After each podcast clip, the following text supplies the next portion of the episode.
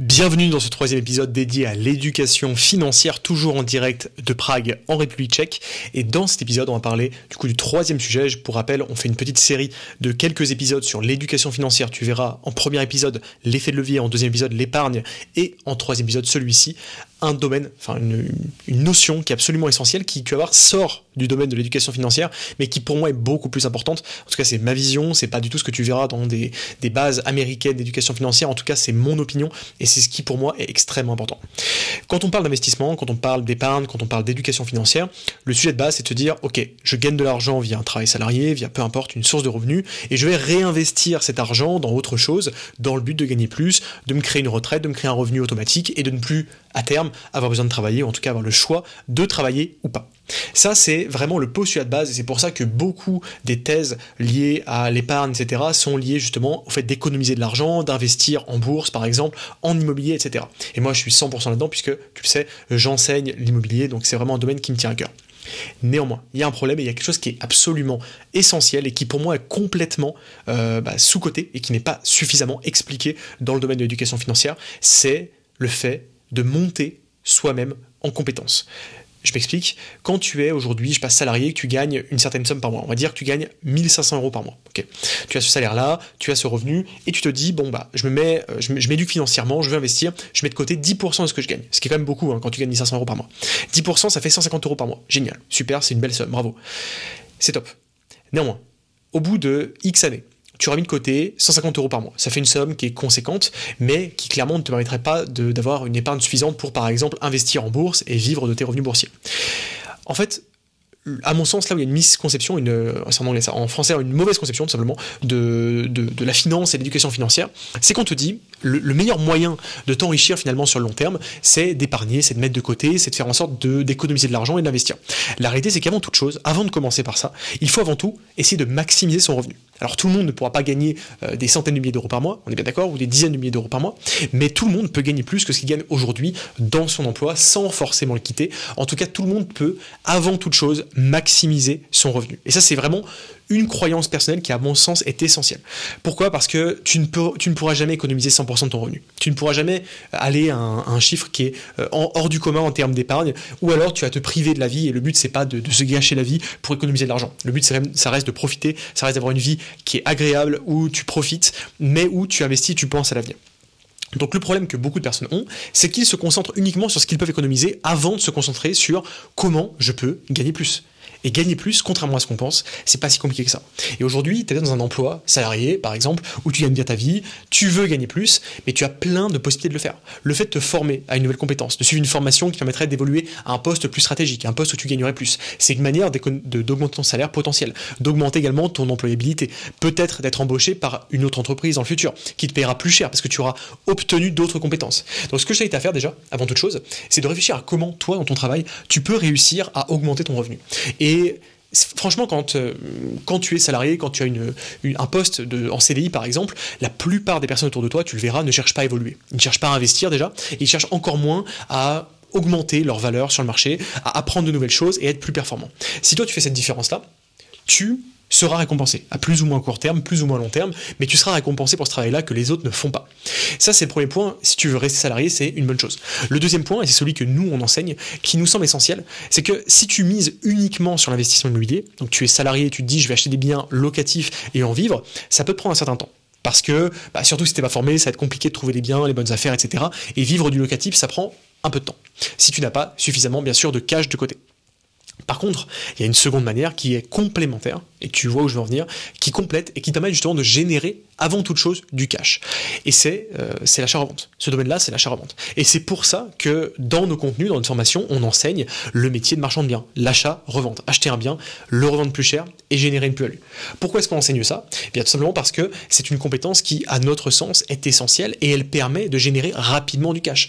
En étant marchand de biens, c'est la meilleure manière, à mon sens, d'augmenter ses revenus, d'avoir un nouveau revenu vraiment on va dire conséquent dès la première année.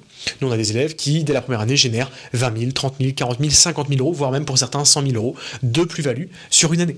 Et ça, c'est avec une seule activité, et ça permet déjà, avant toute chose, de commencer par augmenter ses revenus. Donc, investir en soi, augmenter sa capacité à gagner de l'argent et donc mécaniquement augmenter son épargne. Parce que tu dis bien que quand tu gagnes 100 000 euros par mois, c'est beaucoup plus simple d'économiser 10 000 euros par an que quand tu en gagnes eh bien, 20 000 par an.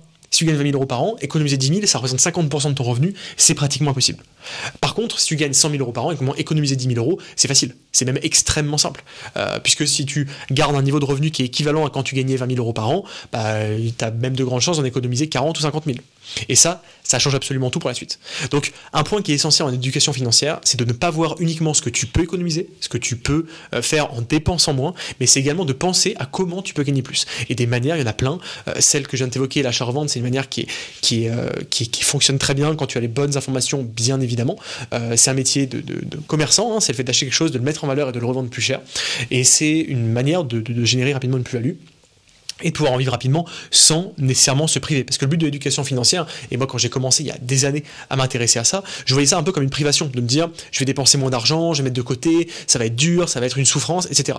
Alors qu'en réalité, la première étape, avant toute chose, avant même l'épargne, euh, c'est déjà de chercher tous les moyens possibles pour gagner plus. Comment je fais pour monter en compétence Parce que c'est toujours plus simple, en tout cas aujourd'hui dans notre société, de gagner quelques euh, euros en plus par mois, quelques dizaines, quelques centaines d'euros de plus par mois, euh, que de chercher à en économiser plus parce que tu vas forcément être limité par tes dépenses basiques, à savoir ton loyer ou alors ton crédit, euh, ton essence, ta nourriture, etc., etc.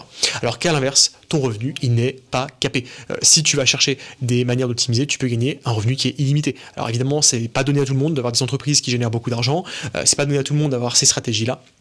Mais c'est possible, néanmoins possible de générer des sommes qui sont importantes grâce à euh, eh d'autres sources de revenus, en augmentant ses compétences, en changeant de poste, en faisant en sorte d'évoluer, d'être formé, d'investir sur soi. Donc voilà, c'est le point que je voulais faire aujourd'hui sur ce troisième pilier de l'éducation financière. Avant de chercher à économiser plus, cherche à gagner plus, cherche à augmenter ton employabilité, à augmenter tes compétences et investis sur toi. Alors je sais, tu vas dire oui, c'est facile, le Baptiste, tu vends des formations, euh, tu vas nous dire d'investir sur toi. Effectivement, sauf que moi j'ai commencé à le faire bien avant devant des formations, bien évidemment. J'ai commencé par là, euh, au tout début de, ma petite carrière d'entrepreneur et d'investisseur, eh bien j'ai commencé par justement apprendre. Et apprendre, ça nécessite pas forcément de se dire euh, je vais acheter une formation. Ça peut être apprendre via les gens, faire des relations, créer des, du réseau, euh, rencontrer des personnes, investir du temps dans des groupes de networking, ça peut être intéressant, acheter des livres, ça peut être écouter des podcasts comme tu le fais aujourd'hui, qui sont gratuits. bref, investir sur soi, apprendre, ça se fait de plein de manières différentes. Évidemment que une formation, c'est un énorme accélérateur, on a parlé dans les podcasts précédents, et c'est pour ça que pour moi c'est extrêmement important de se former en suivant une formation, bien évidemment, de personnes qui sont déjà passées par ce que tu souhaites faire, parce que c'est absolument essentiel. Hein. Euh, la valeur d'une formation, elle se fait en suivant le parcours de personnes qui sont passées par les mêmes étapes que toi et qui vont t'enseigner justement comment faire pareil, comment éviter les erreurs que eux ont fait et comment aller beaucoup plus vite qu'eux en fait au final. Et c'est ce que nous on t'enseigne dans notre formation. Donc investir sur soi c'est essentiel, ça te fait monter en compétences et ça te permet d'aller beaucoup plus vite et ça fait parfaitement écho à euh, l'épisode suivant que je ferai, l'épisode 4, le 4 quatrième pilier d'éducation financière que tu verras juste après ce podcast, qui est donc comment décorréler son temps de ses revenus. Comment arrêter de vendre son temps, comment arrêter de corréler ses revenus à son temps. Parce qu'aujourd'hui, dans l'éducation salariale, euh, quand tu es euh, dans une entreprise, tu es payé à l'heure quoi que tu fasses, que tu sois productif ou pas, que tu sois, que tu génères du bénéfice ou pas, sauf pour des métiers bien évidemment qui sont commissionnés, et ce n'est pas le cas de la plupart des travaux, des travails plutôt. Euh, la plupart des travails ne sont pas commissionnés, donc la plupart des gens sont payés à l'heure. Maintenant, on verra dans l'épisode suivant euh, la quatrième règle, le quatrième pilier de l'éducation financière qui est donc décorréler son temps de ses revenus. On se retrouve dans l'épisode suivant et je te dis à très bientôt. Je te je ne te demande pas de cliquer sur un des liens en dessous de ce podcast, mais plutôt, dans cet épisode, d'aller me laisser un avis 5 étoiles sur Apple Podcast ou sur Spotify. Tu verras, c'est super simple de trouver. Ça te prend littéralement moins de 2 secondes et ça aide énormément le podcast à évoluer. On a atteint des super sommets en termes d'écoute. On est dans euh, les meilleurs podcasts français sur l'investissement. J'ai regardé le classement très récemment au moment où j'enregistre ce podcast. Je crois qu'on est le deuxième podcast immobilier en France, donc c'est quand même exceptionnel. Euh, ça t'intéresse et si tu veux continuer d'écouter ces podcasts, soutiens-moi, ça te coûte rien et ça te prend deux secondes. Laisse-moi un petit avis 5 étoiles sur Apple Podcast ou sur Spotify et ça m'aidera beaucoup et ça me motivera à te faire encore plus d'épisodes comme ceci. On est déjà à plus de 160 ou 170 même quasiment. Donc voilà, c'est beaucoup de travail, c'est totalement gratuit. Donc si tu veux me rétribuer avec deux secondes de ton temps, eh bien ce serait excellent. Je te remercie et on se retrouve dans le prochain podcast.